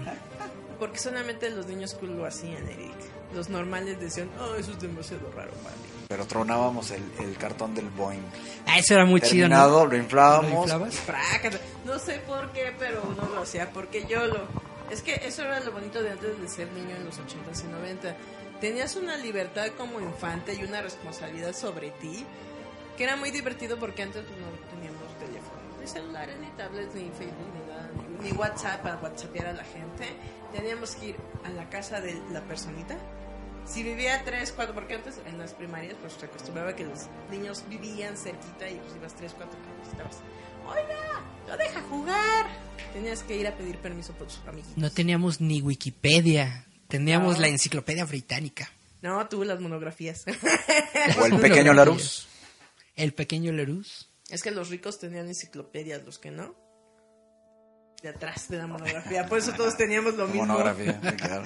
No, pues es cuando te pedían hacer la bandera de México y agarrabas la moneda. Ahí está el escudo. es que digo, esas cosas ya no las van a disfrutar porque antes podíamos andar de vagos y vagonetes. Y es cuando creábamos esos míticos leyendas urbanas de nuestras escuelas donde siempre se aparecía una niña y, y eran monasterios. No sabemos por qué, pero siempre decíamos que alguien se murió en esa escuela para andar molestando a los de escuelas primero. eran una niña. Yo me acuerdo en la en la prepa, yo fui en el CUM, el Centro Universitario México, y ahí este estaba la, la leyenda urbana de que en el tercer piso, en uno de los salones de, de los de tercero, eh, se aparecía un chavo, un, un niño, de que precisamente Ay, en, a- en, a- en a- en algún momento de sus exámenes, imagina, o sea, la presión de ese momento que se tenía por las calificaciones y eso, ¿no? De que tronó los exámenes y se suicidó el chavito. Y ahí aparecía. Eso me daba un miedo, no por, No no, por el, no, reprobar, por, mamá. no por el fantasma y eso, sino porque dije, ¿a poco así me sentiría así tan gacho de reprobar que tendré que hacer eso? Pe- Pero es que eh, ahorita los niños de ahora ya no tienen esas míticas leyendas. Ya dicen, no, yo quiero acabar la escuela. Ah, no, la voy a hacer en línea. Y antes era tan bonito estar molestando. Eran los de la contra el B, los de la tarde contra la noche y así. Cuando te decían, no, te toco la tarde, eres burro. Y no. Pues esas cosas ya no las tienen, niños. Ya no saben lo que era divertido de repente aventar todos los suéteres y de repente no sé cuál es mío y agarramos el que fuera y de repente, ¿dónde está tu suéter? No lo sé. ¿De quién trae? Míralo, está roto. Y- Pero por eso tenía el nombre. No, pero digo, eso ya no- A, a mí me pasó una vez de que tenía una de esas mochilas grandototas. Ah, me presumes que tú tenías de, reloj. de plástico, de esas que hasta tenían como de, de, de maleta de, aeropuerto, ¿no? Que, que jalabas y las rueditas porque estaba bien pesada. Y una vez yo me traje mi mochila como si nada a la, a la casa, ¿no? Ay, no era tuya. Y ya como a las 10, ajá, como a las 10, 11 de la noche, que ya me iba a poner a hacer la tarea. Que- Oye, esto no es mío. Y era de un fulano no sé qué del quinto D, ¿no? Y dices, oh, oh. Por eso te digo que ya no tienen esa infancia. Porque era exactamente la misma mochila. Pero le hiciste la tarea. Nah. Pero digo, eso es lo bonito de que ya no tienen eso. De que antes uno podía decir, ah, quiero tener las calcomanías más cool de todo el salón. Y te costaban dos centavos. Los centavos. álbumes, ahorita estábamos hablando del álbum de Panini que va a traer la, la unboxing, pero en nuestros tiempos había un montón de álbumes chidos. Estaba el de Massinger Z, Digo que el de los Muppets era el cool, ya. basta. Muppets, El de tú y Thundercats. yo. El tú y yo. ¿Quién no tuvo el tú y yo? Yo. ¿Cuál era? Yo tengo completo el tú y yo. El de nunca van a saber niños, pero Pinterest se los da. Es, había antes un bonito y muy precioso resistol que cuando lo tenías que abrir se te iba todo en la boca. Era estaba bien duro. Era de goma. También otro bien bonito que era de un elefantito. Del elefantito. Ya no existe. Y había uno de un pino, ¿no? De, de boliche. Sí, pero es que es lo que digo. Eran de esos de que como estaban tan duros, tenías que abrirlos con la ¿Ya no existe el pegamento del elefantito? No, ya no. No. Y ahora todo es copy-paste. Ya todo lo mismo. Pero era lo bonito, por eso les digo, valoren los juguetes viejitos. Porque un día van a estar aquí, cuando yo estoy bien abuela, y digan, ay, sí, ¿se acuerdan? Es que. Yo creo, yo creo que ya no, ya no vamos a tener algo así porque los nuclear, juguetes, ¿verdad? los juguetes modernos no se realizan en tirajes tan grandes, tan industriales y se pasan a todo el mundo que realmente es muy difícil tener una eh, ¿Colección? cultura de Y- coleccionismo como esta. Y, y lo que dices es muy, es muy importante porque fíjate que actualmente eh, muchas personas creen que porque es uno- un artículo de Star Wars, un juguete de Star Wars cerrado, eso en unos pocos años eh, va a valer mucho. Depende de la cantidad de cómo se emitieron. Si hay, si hay demasiados en el mercado, ese juguete no va a variar prácticamente nada en su precio. Eh, a menos que, quemen a lo- todos los fin. Lo que Todos, todos los que tienen su, su bodega retacada de roasticos, De. Yo tengo rústico, no me, no me avergüenzo. El de, pero si queman a todos los fin y tú tienes el único, ese sí va a estar chido. Eso va a estar chido, pero Pues por eso quebró, quebró Toys R Us, la gran Cadena de- cadena de cadena juguetes. de juguetes. Quebró porque no se estaban vendiendo los juguetes. Le invirtieron demasiado a exclusivas de Star Wars y sus exclusivas de Star Wars se quedaron en los anaqueles. De tantas y que no hay, nada más de hay Star Wars, millones. o sea, de cualquier cantidad de colecciones o de, de temáticas que verdaderamente pues ya, ya no es tan orgánico el, el juego, ya es muy virtual. Sí, eso- Y hay eso que, más. y hay que entenderlo, digo, hay que entenderlo. El de, el de yo no quiero entender. Son los nuevos tiempos. Son los nuevos Nos tiempos vamos a rolar. del imperio. del imperio, ahorita sí. Tan, tan, tan. Por eso muy poca gente Bam, sabe lo bonito que es bam, cuando se bam, casan bam, y piden bam, la bam, marcha imperial. bam, bam, bam. ¿No has visto las bodas que piden la marcha imperial? No es mala idea. Pa, pa, pa, pa, pa, pa, pa, pa, Estaría- de pa, pa, pa, No pa. se me había ocurrido. Yo jamás me voy a casar, pero estaría chido. Sí, yo he visto ya bodas que mm, meten música de, plano? Star Wars y, y se ve bien De la marcha bonito. imperial. Sí, porque empiezan pa pa pa pam, pa pa pa pam y luego es pam pam pa pa pam pa pa pa pam. Está muy chido. Y digo, ah, ¿qué es eso? Corte, Julieta, corte. Nos vamos a otra rola. Este es de otro grupo parecido, porque todos suenan igual. Se llama The Editor. Vamos a escuchar a Ton of Love. ¿Y por qué no vuelve Editors a México, caramba? Eso mero, vamos.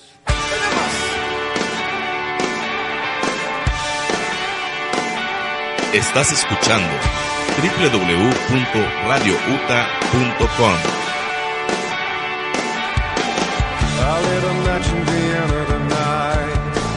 Caused a fire in New York. Where is my self control? You gotta learn to be thankful for the things that you have. Now bathe my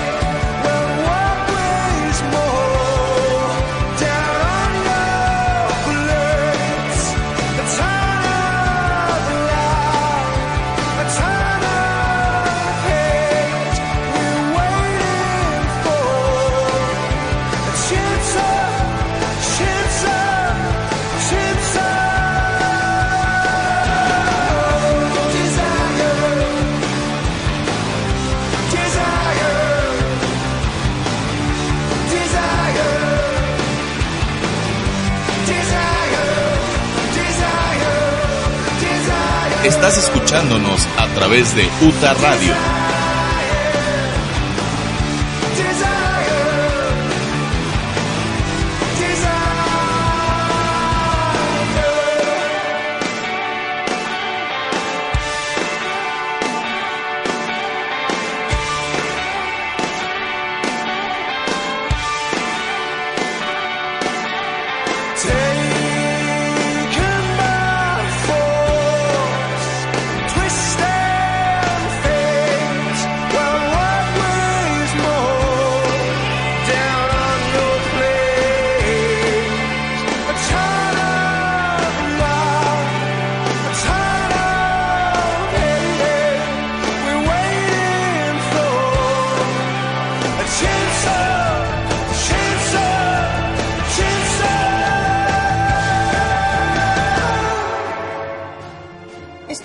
Escuchando Giant Metal Roboto a través de www.radiouta.com.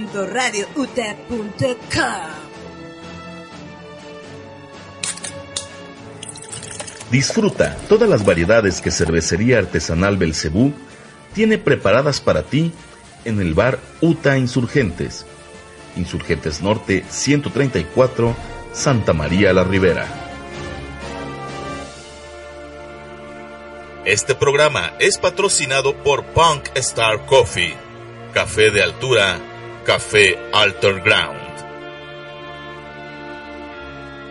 Y volvemos, ya este es nuestro último segmento porque todo lo que empieza acaba. Lo que empieza bien termina Pasa bien. rápido. Sí, y como cualquier otra colección, en algún momento ustedes pasarán a la historia. Ay, sí, Eh. van a acabar en Las Vegas. Ah, esto. Pero ahora sí, como nos queda como moraleja, ¿qué es lo más bonito de ser coleccionista? Primero, el poder compartir y el poder aprender es lo que a mí más me llena. A mí de nada me serviría coleccionar nada si no, si no lo puedo, tal vez físicamente no, pero emocionalmente eh, compartir, comunicar, aprender de las experiencias de otras personas, erradicar la envidia y el egoísmo que se da mucho en todos los aspectos, pero en el coleccionismo hay que tener mucho cuidado ¿Cómo porque se dice? Son... aprensivos. No, este, Eh, acumuladores. hay gente que es acumuladora eh, y hay que también saber cuándo a lo mejor la misma vida y los momentos te dicen hasta aquí. Hasta aquí. Cuando ya tienes problema de espacio, ya tienes problema de dinero, cuando ya tienes problema de, de inclusive que te altera o te causa estragos en tu vida personal, es posiblemente un indicativo de que, de que la colección, de que la colección ya tiene el tamaño que debe de tener. Sí, porque a, ti sí te ha pasado conocer a esa gente que le dedica como dos o tres cuartos en su casa. Yo tengo una recámara llena de una de colección, te lo digo. Eh, hace cuatro años me cambié de casa y créeme que fue un suplicio hacer el cambio de casa por las colecciones. Eh, y ahí aprendí que a, a ser un poquito más eh, exclusivo en cuanto a lo que hay que llevar a casa. Pero nunca se te ha perdido así casualmente algo de que me te... Espera un momento. Aquí falta algo. O sea, si puedes detectar que alguien movió. Dices, Mm, ¿no? Aquí falta A esa recámara Jar nadie entra más que yo. 98. y eh, a veces un poco mi, mi, mi hermosa Joana, pero no entra nadie más. ¿Y? No entra Ya- nadie, ya ven. No podría entrar nadie más. ¿La niña fantasma no entra? No, la niña fantasma. No, vivo con tres gatitos. Y una y una de mis gatitas ya una vez me fastidió una caja del Imperial Shuttle Lily Lady. ¿Qué dices? Poquito, pero dices, no me, no me arriesgo a que lo vuelva a hacer. No es problema de ella, es problema mío. Y no se lo qué mal, no, eh, para nada. Pero dices, no, pre- prefiero este. Cada quien, ella en su plato de comida, yo con mis colecciones, no nos metemos en problemas el uno con Está el muy otro. bien. Está genial porque dices, nada más de este cuarto tenemos dos llaves. Una tengo yo, ¿no? Y la otra la tienes tú. Así que si algo pasa. Pero es que sí es lo que Pues yo sí. digo que ah, he visto gente que tiene hasta dos o tres cuartos de colección. Que dices, neto, eh, los de Funko, yo no entiendo los de Y Funko. está muy bien, est- está muy padre, pero sí también, como, como bien dices, hay que moderarse y Hay no límite. en una obsesión. Ahora, los Funcos, a mí se me hacen bien feos los Funcos. Y nada, cero coleccionables, porque hay como millones de... Pero yo he visto de gente piezas que del mismo. cuartos llenos de Y- mira, el ejemplo también nos los dan los máximos coleccionistas. Viene a la Unboxing Toy Convention eh, Steve Sansweet, Ajá, que es el sí. máximo De Star coleccionista Wars, de Star. Wars. ni él tiene todo. Este, ni él tiene todo. Para que vean. De hecho, Steve Sunset cada que viene a México se lleva cosas de aquí. Sí, tiene sí, sí, piñatas, sí, sí, tiene sí. bootlegs, tiene así Sí. un montón de A cosas. mí me tocó ver en una convención que le regalaron un, un Salacio Scrum hecho por de cartón o de papel. Se lo regalaron y le dijeron, ¿se lo puedo regalar? Y el señor se quedó así, y dijo, sí, échamelo. Y ahí seguramente se lo llevó y allí está en el rancho Obi-Wan. Pero imagínate. Pero ni él. Tantos colecciones, tantas cosas tiene esta Exacto. persona que tiene un rancho, Tiene un rancho. completo Para que dedicado a su colección. Para. Y hacen rancho. tours, o sea, él, él, ¿Y hay eh, tours? eh, hay acceso, de- afortunado o desafortunadamente, hay acceso a que la gente pueda ver esa colección. Es, eh, yo nunca he ido, la verdad, pero he visto fotos y sé testimonio de gente que ha ido, es impresionante, pero ni él, ni él que tiene La- muchísimo, La, más grande. puede tener todo. No se puede es tener imposible, todo. Es Ni imposible. siquiera las míticas figuras que Es imposible. Una variante, un recoveco que sobres, que solamente tú- tú lo tengas, es imposible que el máximo coleccionista lo tenga. Y eso hay que entenderlo. Por más que yo junte, soy sensato, no puedo tenerlo todo. Y no te envidio lo que tengas. No te envidio lo que tengas. Al contrario, Al admiro. contrario, admiro. Y bueno, ya si en, la- en el trato tú inclusive me dejas verlo, conocerlo, saberlo, Le quieres perfecto. regalar dos perfecto. Chido, claro que sí. Eh, eh, lo bonito de esto también es que hay entre coleccionistas, muchos se apoyan, se intercambian, se venden también, pero cuando son coleccionistas responsables, se ayudan. Eso es lo más bonito Te cuando te dan el pitazo. Una persona de tal Exacto. lado está vendiendo esto y tú lo quieres. Exacto. Está muy padre. Exacto. Compartir la información y no ser de esa Es gente lo que yo estaba diciendo, comunidad, desarrollar una comunidad. En, en Facebook las comunidades de coleccionismo, muchos de- es de venta. Ajá. Y ahí, oye, pido referencias de fulanito de tal porque lo voy a comprar. Y no, no falta el que varios comentarios dicen, excelente, excelente vendedor, súper confiable. Yo siento que eso es lo que más vale la pena, ganarse el Eso es respeto, padre, estima, el poder ver a la gente a los ojos Y decirle, y decir, vale 5 pesos. exactamente. No Y importa. todavía, No bueno, importa. dame 50 y ya. Es Exactamente. que es lo bonito. Y por ejemplo, ¿tú qué opinas de estas series como tipo Mad Hunter? Que de repente va este cuate así a mercadillos. Y porque él les da una supuesta información, la gente se queda con esa idea de que debe vender más caro. Mira, mm, no hay que olvidar nunca que esto es oferta y demanda. Entonces, yo te puedo decir que esto tiene un, un precio, que vale tanto, y a fin de cuentas, al final del día va a ser cuantas personas lo requieran, lo que va, lo que va a tasar el precio. Si nadie le interesa, al final del día lo vas a andar rematando en 5 pesos. Y por eso Sí. hay que aprovechar. Si ves que de repente obviamente causa un gran interés, pues eso obviamente eleva. Eh, yo no opinaría ni para bien ni para mal de nadie. Simplemente, pues cada quien se manifiesta de la manera que quiere, cada quien hace su luchita. Y si, digamos, en el mejor de los casos, conozco, conozco quién es Matt Hunter. Eh, yo lo, lo visualizo como una persona que sabe y responsa y además responsable en lo que dice. Pues obviamente, pues, si eso es su labor o si eso le permiten esas instancias, esos vendedores, pues que les aporte la opinión, pues es bronca de ellos. Eh, Es bronca de ellos.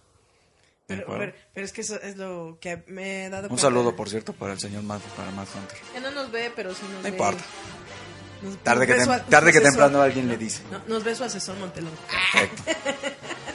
¿Sabes qué dice Montelón? Un Que lo. Saludos a David Montelongo. No creo que nos esté viendo. No, no, nada más nos ve cuando son cosas importantes. Nada más nos ve cuando viene. Ah, entonces ya me voy.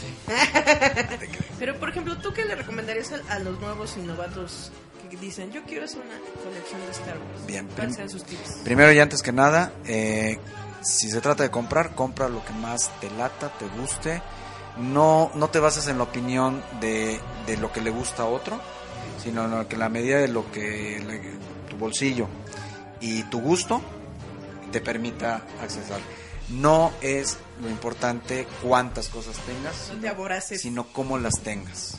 ¿De acuerdo? No importa si es una figura, pero si esa es la figura que más te latió y es la con la que sueñas, con la que con la que alucinas, se vale. Y eso es lo más importante. Al paso del tiempo, pues se van a ir añadiendo otras cosas y otras cosas y tarde que temprano pues vas a ver que tienes en la mesa o en el closet, o en toda la recámara, o en toda la casa, este, todo- toda la colección. Lo importante es que esto uno se, uno lo disfrute. Si tú no disfrutas coleccionando o haciendo tu colección, si no lo disfrutas, no tiene, no tiene caso No tiene hacer una colección. No tiene caso. Si verdaderamente no lo disfrutas, no estás coleccionando, estás eh, Acumulando. estás dándole un- una, una pulidita al ego, a la vanidad. Y eso no vale la pena como ser humano. Es que eso es, por ejemplo, lo que eh, luego yo he visto de los nuevos coleccionistas. No saben ni qué coleccionar. Buscan, como dices, cuánto va a costar mi colección en un futuro. Pero hablando de eso, de cuánto cuesta en un futuro, ¿ya pensaste qué hacer con tu colección?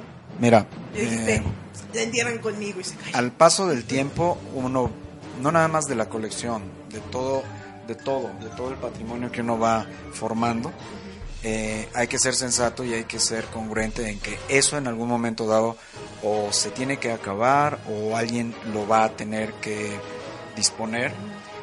Lo que a mí me compete es eh, si tengo compañía y tengo descendencia. Yo todavía no tengo hijos, pero con mucho gusto en un futuro espero tener. No dejarles broncas no dejarles broncas. Dejarles, a lo mejor, sí, este, un patrimonio con el que ellos puedan disponer. Y ya no estando uno, pues ahora sí que lo que pase con eso y lo que las personas encargadas o responsables hagan será lo adecuado. ¿De acuerdo? Eh, es parte de saber desprenderse. La vida también es eso. O sea, a fin de cuentas, no llegamos con esto y no nos vamos a ir con ¿Ya esto viste, Eric? pero en el camino hay que sí, hacerlo, que hay que hacerlo todo. de la mejor manera adecuada. Es muy difícil a veces entenderlo, es muy difícil porque tiene que ver con, con desprenderse de cosas que uno atesora eh, en el alma. Pero parte de la madurez y del crecimiento implica El el, desapego. el, el darle el, el justo peso a todas las cosas de la vida y nada material puede ser más importante que lo que internamente tú seas como ser humano. ¿Ya ves, Eric? Nada. Nada. Pero lo material es importante. Y lo material, y más si tiene valor económico, es importante. Ah, Es que ha de ser Es bonito el de... importante. ¿Qué te dejaron de decir? O sea, ¿Dónde lo- lo Star Wars? lo- el, el tener A un patrimonio, el tener un patrimonio económico no es, no es desventaja, es verdaderamente una gran ventaja y cuando, conforme uno avanza más en edad, más vale que uno tenga algo en que apoyarse, más vale. Sea una casa, sea, sea un coche, sean los muebles, sean los libros, sean Lo los que discos, sea. sean los juguetes, sean... Pero a fin de cuentas, lo interno también, hasta el último día de tu vida, tiene que crecer. Bueno, hasta el último día de mi vida tiene que crecer, independientemente de lo material. Yo sé que de algunas cosas me podría ir deshaciendo. Yo sé que lo último que me deshago es de esto. ¿Por qué? Porque tiene el valor para mí en la estima de lo que me dieron mis padres cuando tenía 11 años. De otras cosas las he comprado yo. Me ha costado mi trabajo, me ha costado mi esfuerzo y válidamente de eso hasta inclusive con tal de hacer espacio y, y si me tengo que mudar con mayor razón este no cargar tanto pero de otras cosas yo, yo siempre lo he dicho y no es la primera vez que, que digo la frase me puedo deshacer de todo de lo de Star Wars lo último y lo único que no me desharía es lo de Lily Ujú. precisamente Exacto. Porque es lo con más añoranza y Exacto. porque hay una historia detrás de exacto ¿No? Como dices, ese día en aquella vitrina dijiste, Exacto. Hello, de aquí Exacto. soy yo, bebé, para siempre.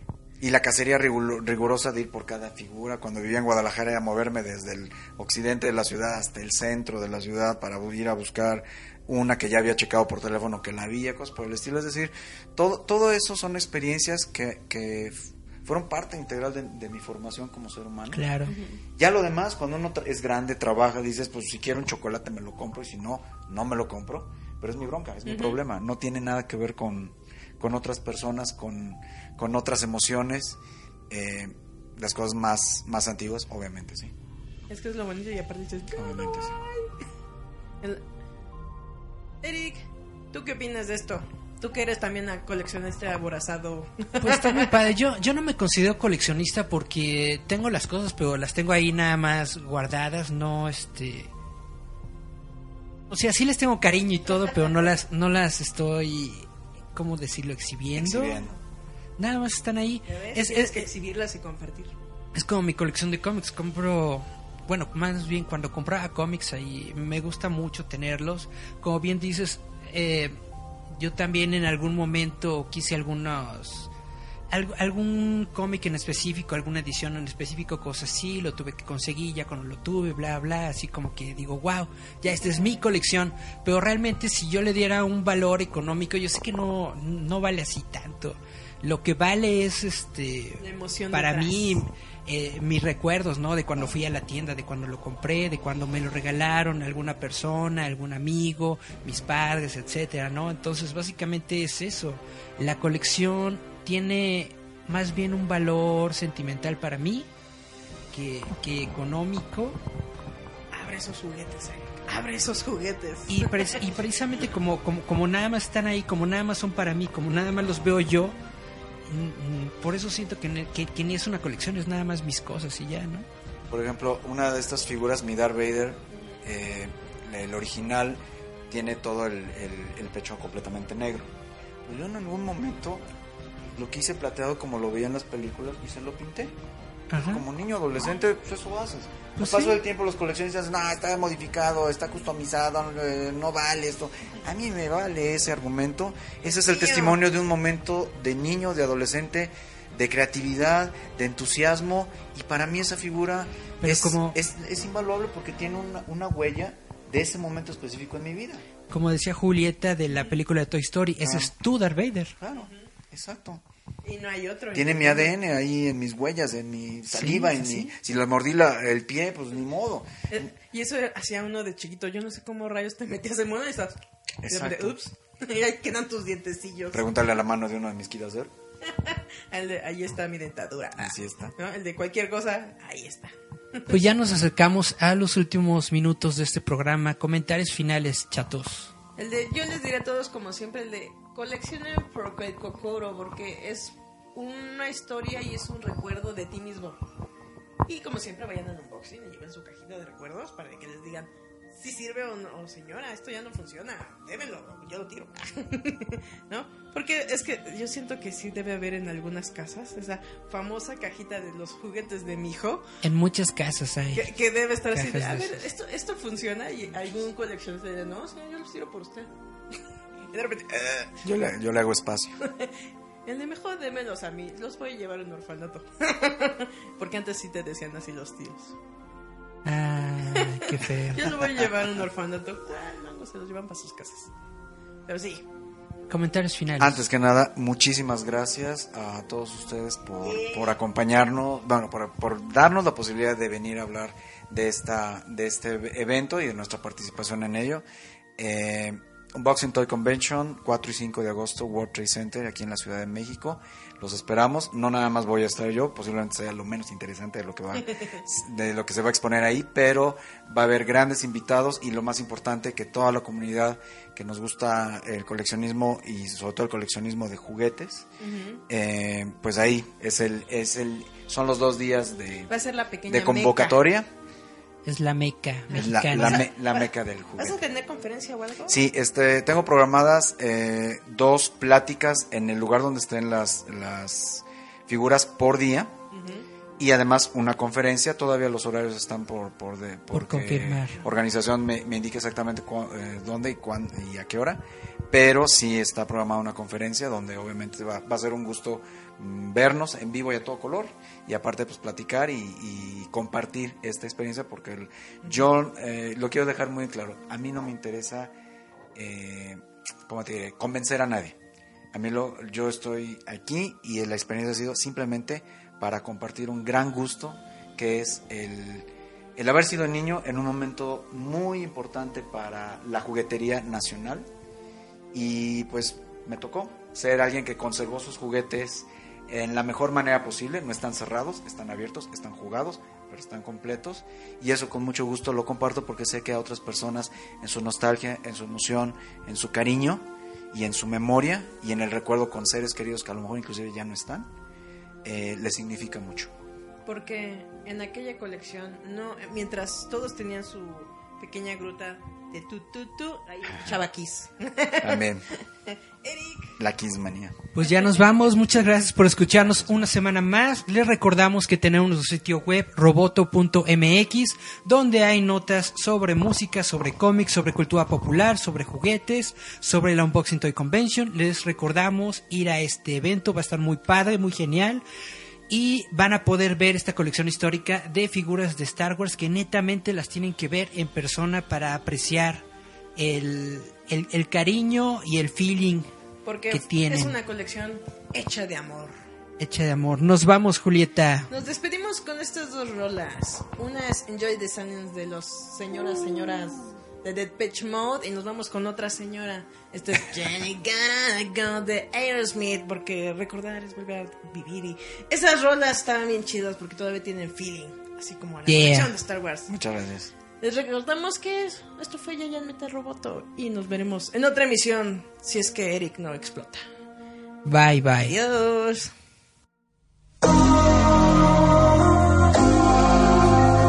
Estás escuchándonos a través de UTA Radio.